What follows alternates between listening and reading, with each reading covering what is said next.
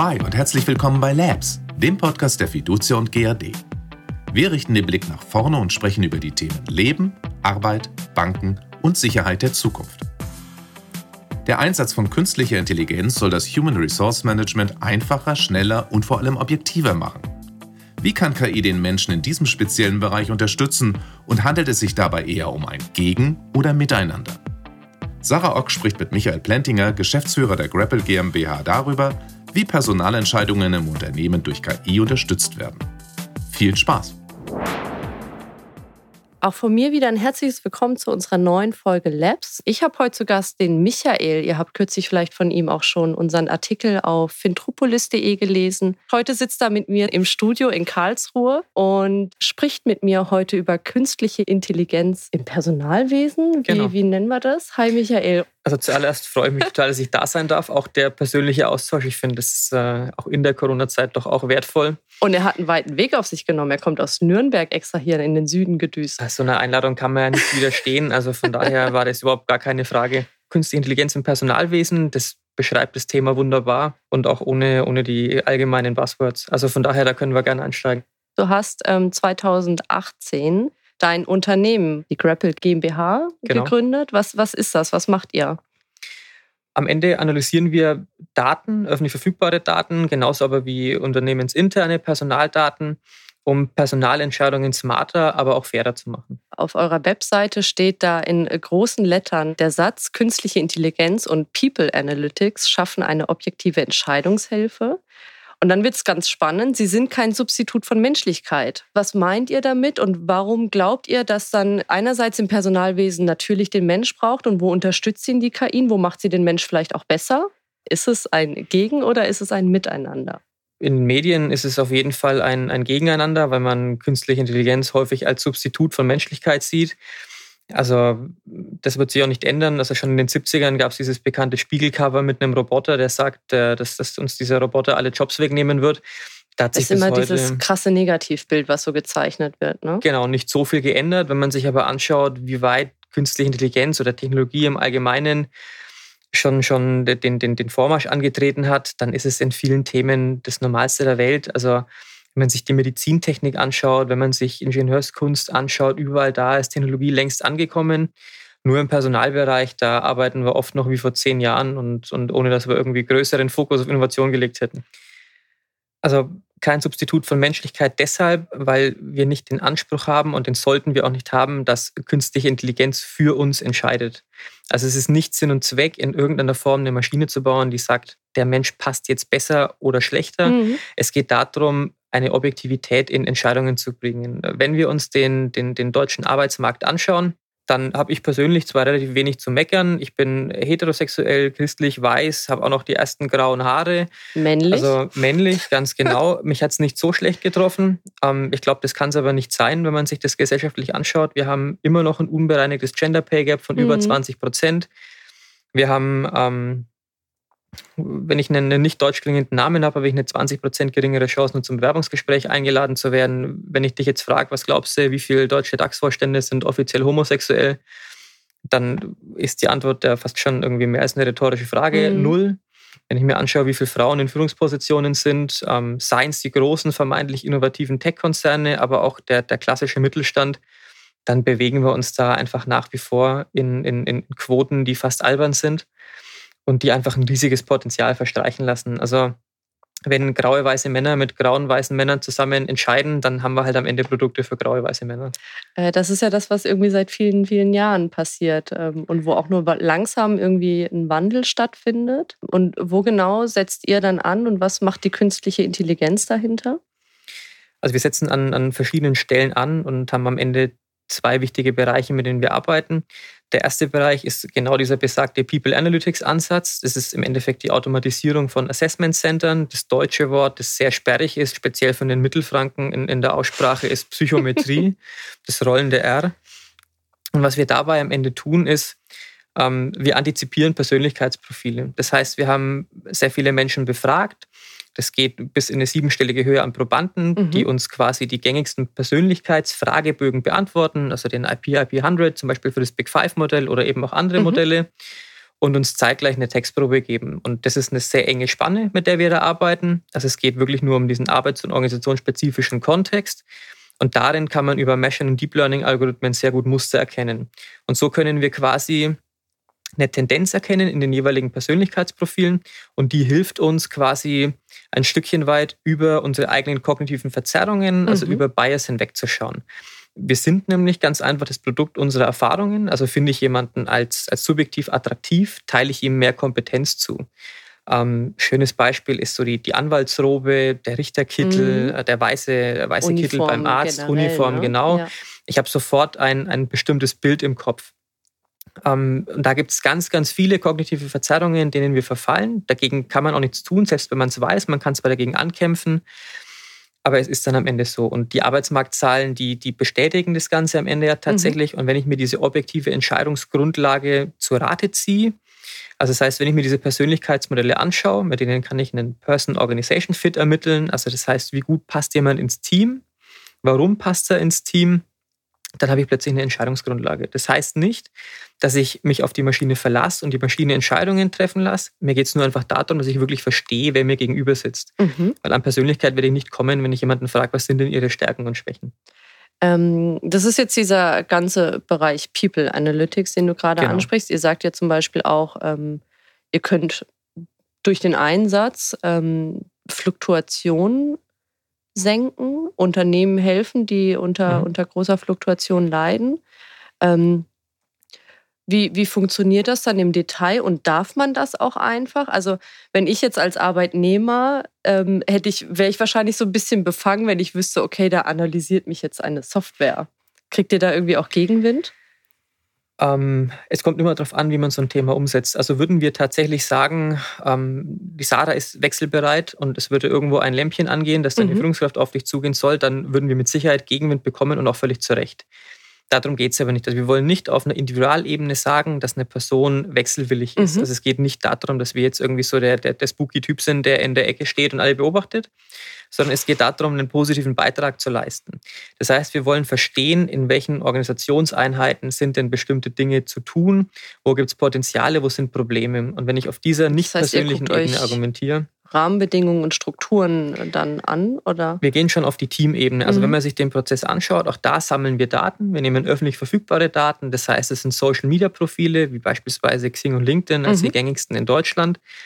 Und aus den Profilen kann ich beispielsweise schon relativ viele Informationen über Wechselbereitschaft ziehen. Das heißt zum Beispiel, wie ist oh, das ist ja spannend. Was, was muss ich denn tun, damit ich äh, vielleicht nur als nicht wechselbereit wahrgenommen werde von euch jetzt zum Beispiel, wenn ich das nicht wollen würde? Also wir analysieren über 1000 Faktoren dafür und manche davon sind relativ offensichtlich. Beispielsweise, wenn du, ähm, wenn du in deinem Profil schreibst, ich suche eine neue Herausforderung, ja, okay. dann muss jetzt kein Algorithmus sein, mhm. dann glaube ich, kann man erkennen, dass die Person wechselbereit ist.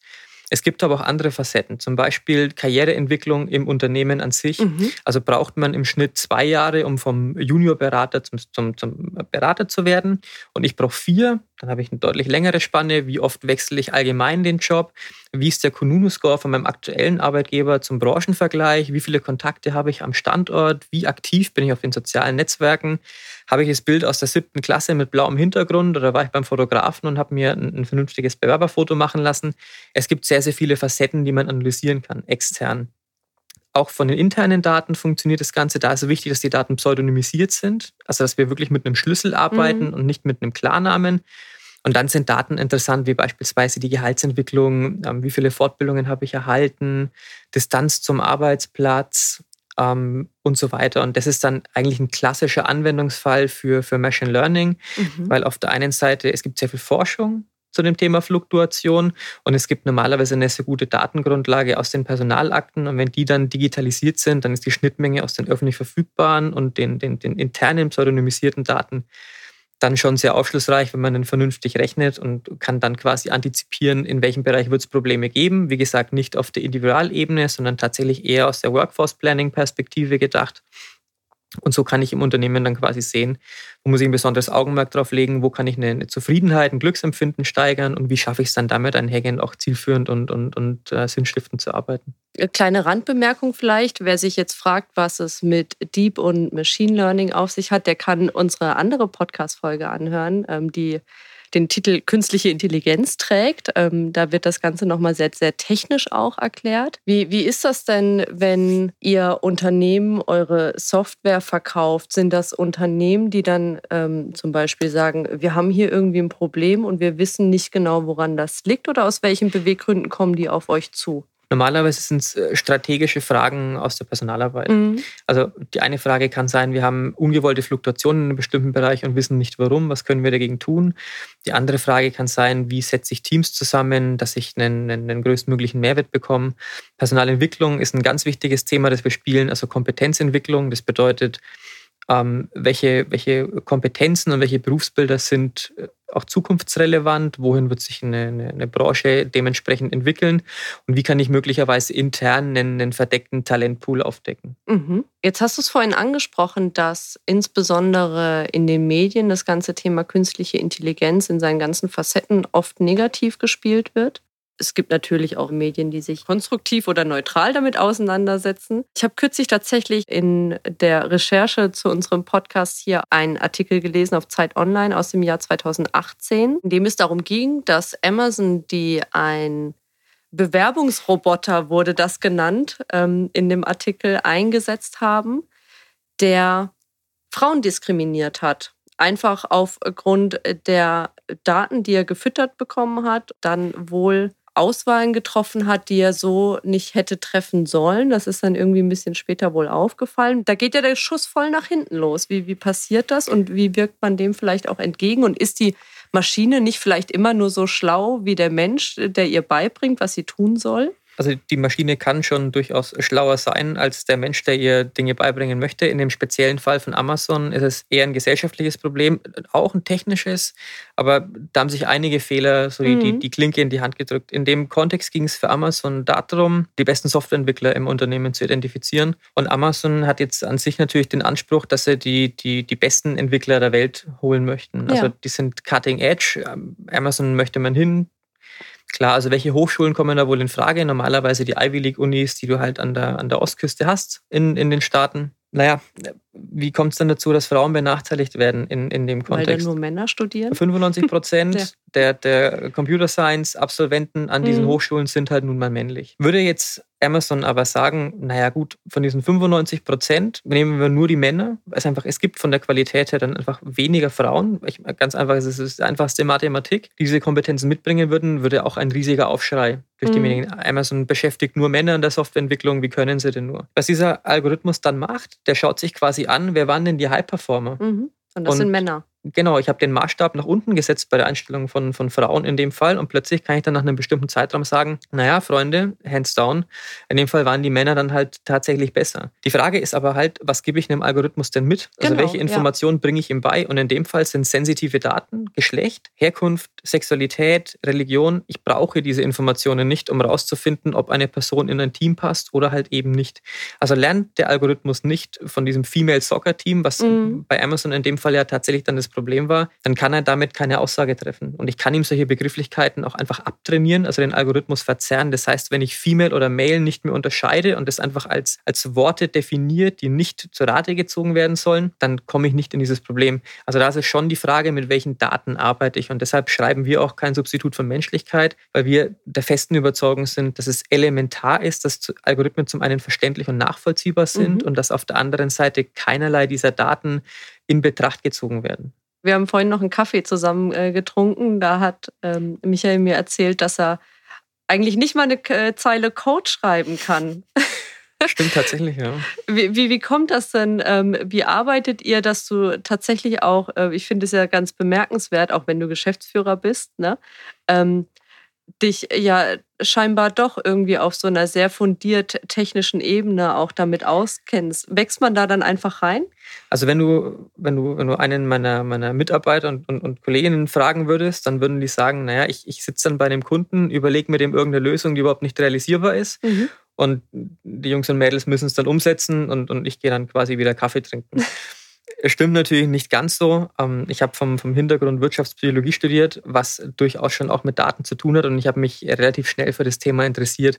Also meine Expertise liegt so in, in, in dem Thema der Data Science, also mhm. was kann ich aus, aus Daten ziehen, ähm, welche Daten haben, haben psychologisch auch eine Relevanz. Da liegt eher meine Expertise, die wirklich technische Umsetzung, sei es jetzt dann die, die Datenbanktechnologie, um Gottes Willen die Mathematik zu Machine Learning und, und künstlicher Intelligenz da bin ich dann tatsächlich raus und bin wirklich froh, dass ich da Jungs und Mädels habe, die wahnsinnig smart sind und gut auf dem Gebiet, dass ich mich da echt blind drauf verlassen kann und wir bisher immer super gute Lösungen gebaut haben dazu.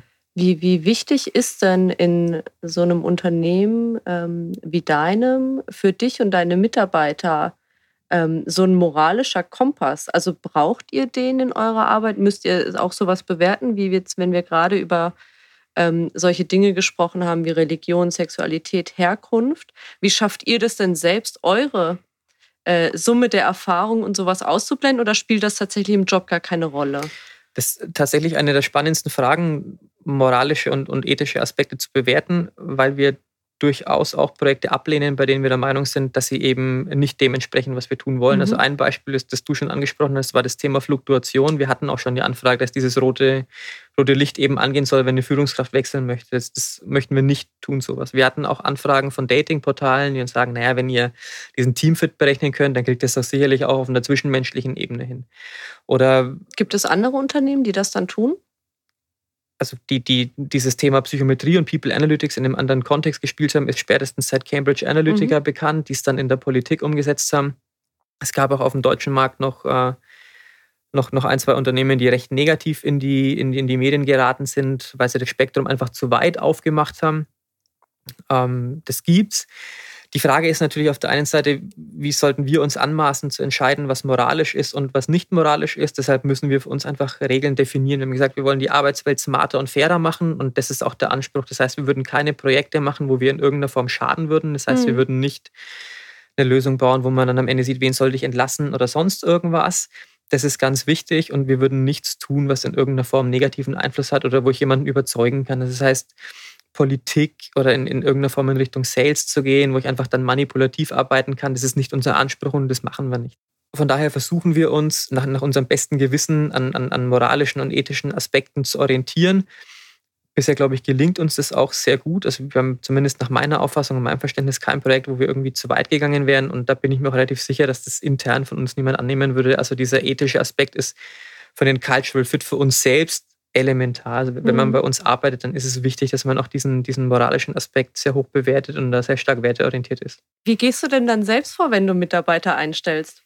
Hast wir, du dann da auch deine Software im Einsatz? Wir nutzen natürlich auch die, die, die Technologie, klar. Mhm. Ähm, das definitiv für uns ist das Thema natürlich inhaltlich sehr wichtig. Also Psychologie und Daten ist jetzt kein Feld, wo man irgendwie als Kind sagt, naja, Feuerwehrmann und Pilot ist doof, ich möchte irgendwie äh, Psychologie ja. automatisieren. Das heißt, da ist es schon so, so ein bisschen nerdig natürlich auch, mhm. aber klar, die Technologie, die wir für Kunden anwenden, nutzen wir natürlich auch selbst, um, um, um diesen Person-Organization-Fit ja. rauszufinden. Wie, wie funktioniert das dann in der Praxis? Also wenn wir jetzt mal auf den Bewerbungsprozess gucken, nehmen wir mal an, ich bin irgendwie Personaler hier in so einem großen Unternehmen mhm. wie der Fiducia und GRD und ich schreibe eine Stelle in der Entwicklung aus und bekomme dann, sagen wir mal, 50 Bewerbungen rein. Mhm ist es ein Softwareprodukt, wo ich ein Knöpfchen drücke und das läuft dann einmal über die Bewerbung drüber? Oder wie, wie sieht das dann tatsächlich in der Praxis aus und spuckt mir das dann am Ende eine Empfehlung aus? Oder was ist das Ergebnis? Ähm, also es ist eine technische Schnittstelle, das ist keine Softwarelösung, mhm. die ihr dann irgendwie als 127. Lösung implementieren müsst, sondern wir setzen auf der Struktur auf, die bei euch tatsächlich vorhanden ist. Also das heißt, habt ihr ein Bewerbermanagementsystem, dann setzen wir darauf auf und bauen dann quasi eine Erweiterung.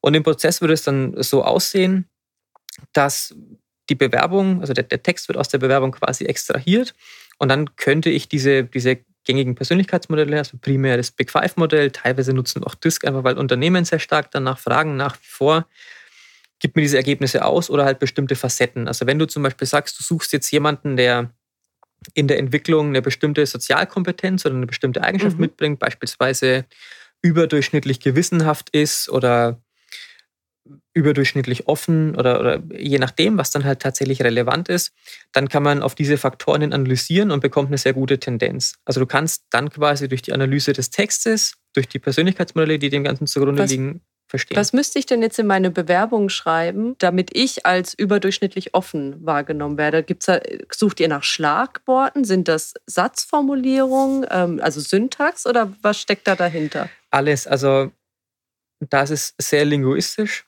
mhm. was wir tun. Ähm, wir schauen uns eigentlich alle existierenden Facetten von Sprache an. Also unsere Sprache ist eigentlich so individuell wie unsere DNA. Die verändert sich über, über den Lauf der Zeit. Wir verwenden unterschiedliche Begrifflichkeiten.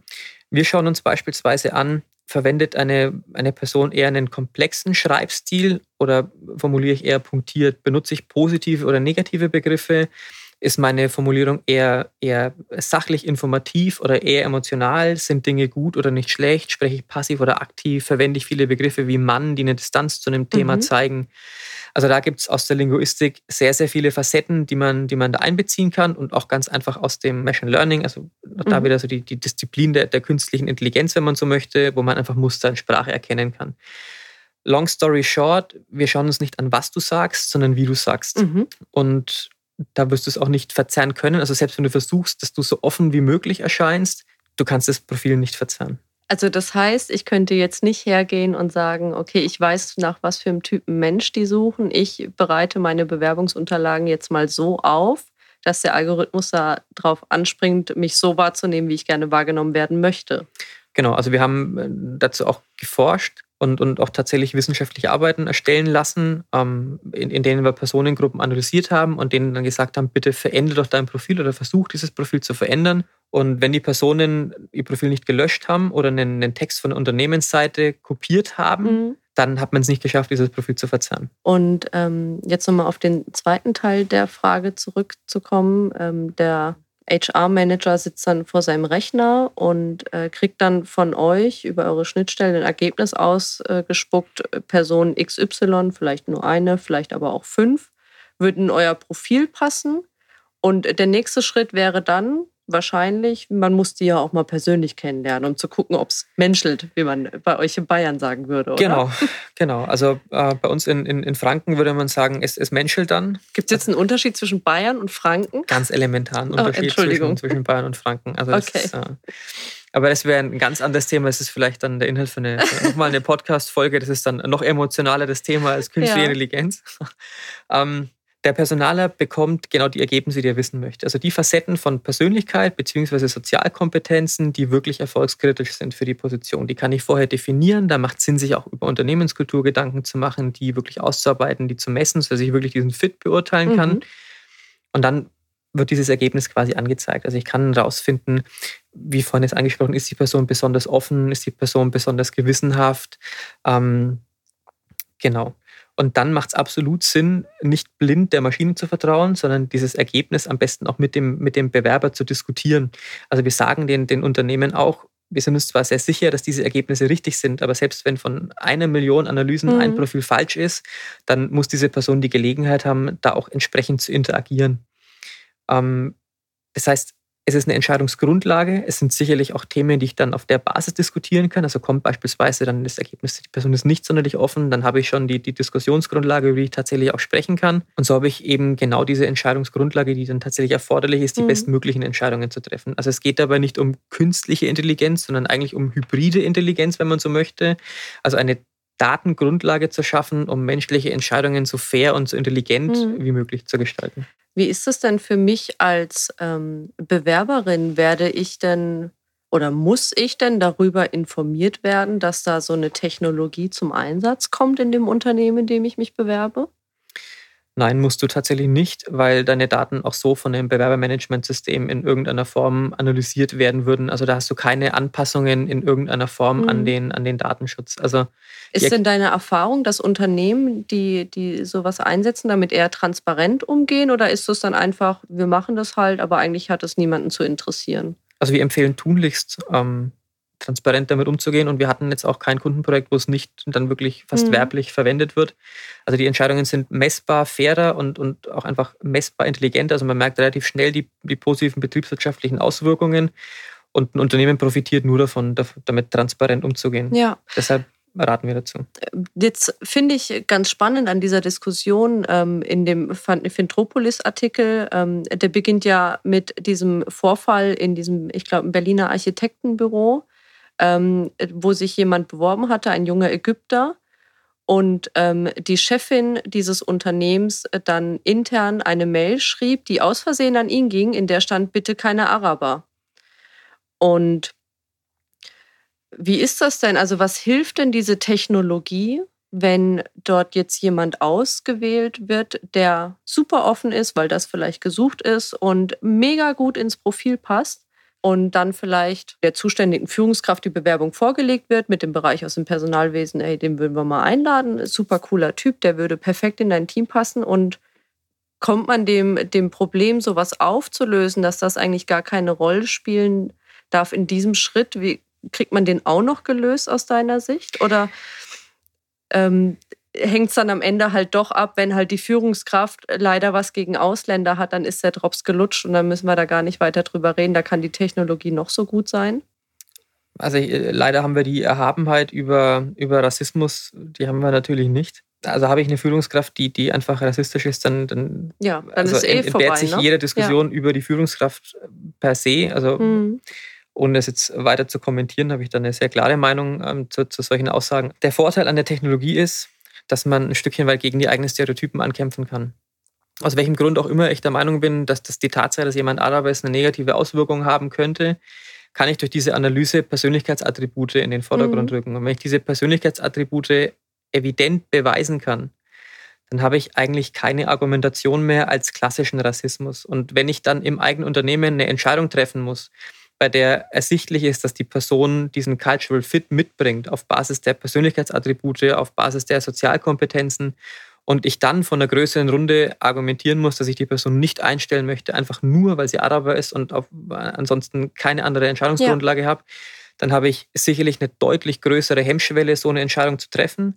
Und ich habe auch selber die Möglichkeit zu reflektieren, ob meine Perspektive da jetzt dann tatsächlich äh, sinnvoll ist oder, oder reif genug, um wirklich auf Basis von, von diesen soziodemografischen mhm. Faktoren mhm. den Daumen zu senken in dem Fall. Also wir, wir gehen, also psychologisch gesehen sind es die zwei Faktoren, das größere Hemmnis bei, bei einer messbaren Passung zu sagen, ich möchte auf, auf Basis meiner eigenen rassistischen Überzeugung jemanden nicht einstellen.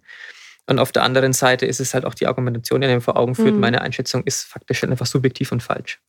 Ähm, ist es dir denn, also jetzt so ein überzeugter Rassismus ist ja etwas sehr Offensichtliches und etwas auch ähm, sehr Bewusstes. Ähm, jetzt können natürlich solche Stereotypen ähm, auch, es sortiert jeder jeden dauernd in irgendwelche Schubladen ein.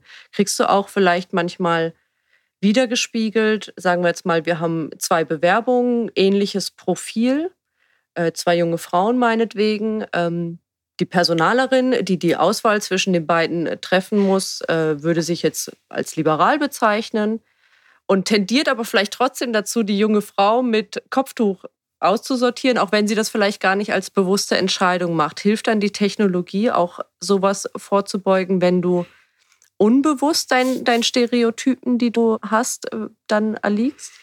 Auf jeden Fall. Also man muss fairerweise auch sagen, die Unternehmen, die, die uns einkaufen, sind normalerweise nicht die, die wissen, wir haben irgendwie jetzt ein Rassismusproblem in mhm. unserer Führungsriege. Also wir haben uns unter das Logo geschrieben, dass wir die Arbeitswelt fairer machen wollen.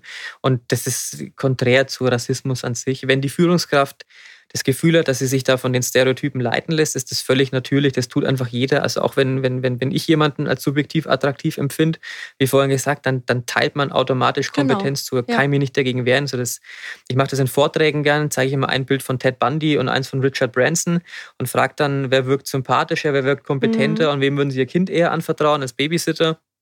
Und es ist immer Ted Bundy, also Serienmörder gegen einen der, der größten Philanthropen unserer Zeit.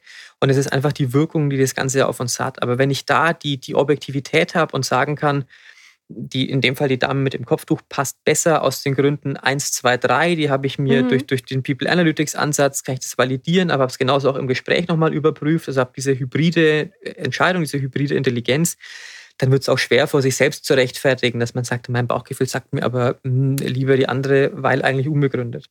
Und das ist genau die Intention dahinter. Okay.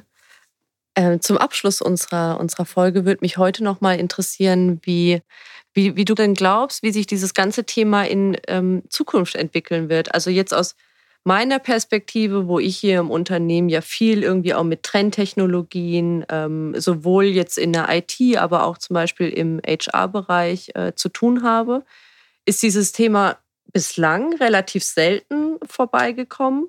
Nutzen denn viele Unternehmen solche Technologien und ähm, was glaubst du, wird, wird dieser Markt noch tendenziell größer und wie entwickelt sich das überhaupt, dass der Mensch in Zukunft ähm, von solchen smarten Technologien unterstützt wird?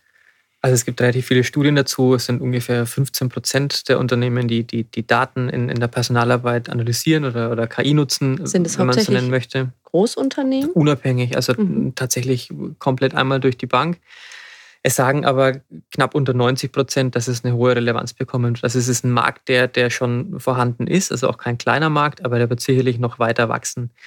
Und da bin ich aus, aus, unterschiedlichen Gründen davon überzeugt. Wir besingen zwar New Work und wir möchten für einen Purpose arbeiten und sonst mhm. irgendwas. Am Ende trifft man Entscheidungen aber nach wie vor betriebswirtschaftlich. Und die Analyse von Daten, People Analytics, sind messbar positiv, wenn es um, um betriebswirtschaftliche Ergebnisse geht. Bedeutet, durch diesen Person-Organization-Fit arbeiten Menschen glücklicher und damit einhergehend produktiver. Ich habe eine höhere Bindung ans Unternehmen. Ich habe äh, damit einhergehend auch ein Employer Branding. Also es sind viele wirklich betriebswirtschaftliche Facetten, die ich abbilden kann. Die Gefahr von, von äh, Fehleinstellungen sinkt. Die ist von, von 45.000 bis zum dreifachen Jahresgehalt. Und dann ist es einfach eine mhm. monetäre mhm. Frage.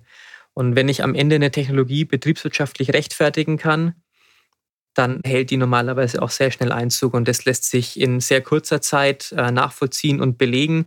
Und wenn die Technologie uns dann noch hilft, unseren Arbeitsmarkt fairer zu machen, dann haben wir auf jeden Fall unseren Beitrag dafür geleistet, zum einen Gutes zu tun und sind doch wieder bei dem Punkt Purpose und auf der anderen Seite auch zu helfen, betriebswirtschaftlich zu arbeiten. Äh, jetzt fällt mir doch noch eine Sache ein, weil du hast jetzt ganz oft äh, fair gesagt. Was heißt denn für dich fair? Woran machst du Fairness dann fest? Oder ihr als Unternehmen?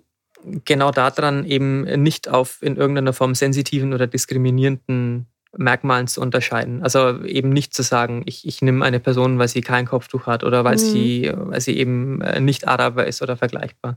Also für uns geht es darum, fair zu entscheiden, ob eine Person zu einem Team, zu einer Organisation, zu einem Ziel passt und das nicht auf irgendwelche Merkmale, die ich nicht beeinflussen kann ich bin äh, ehrlich gesagt so ein bisschen geflasht von dem Gespräch. Ihr könnt ja wahrscheinlich noch stundenlang drüber quatschen. Äh, ist super spannend. Wenn sich jetzt irgendjemand von unseren Hörern da draußen mehr für euch und für dieses Thema interessiert, Instagram, TikTok, Facebook, wie erreicht man euch? Erzähl mal. Also über Instagram und, und, und, TikTok bisher nicht. Der einfachste Weg ist entweder über LinkedIn oder dann halt tatsächlich einfach durchrufen. Also die, die Telefonnummer steht auf der Homepage grapple.de, durchrufen, dann nehmen wir uns gern die Zeit und, und sprechen da. Cool. Vielen, vielen Dank und äh, bis zum nächsten Mal. Ciao. Auch von meiner Seite, danke. Dankeschön. Das waren Sarah Ochs und Michael Plentinger zum Thema künstliche Intelligenz im Personalwesen. Vielen Dank fürs Zuhören und bis zum nächsten Mal bei Labs, dem Podcast der Fiducia und GAD.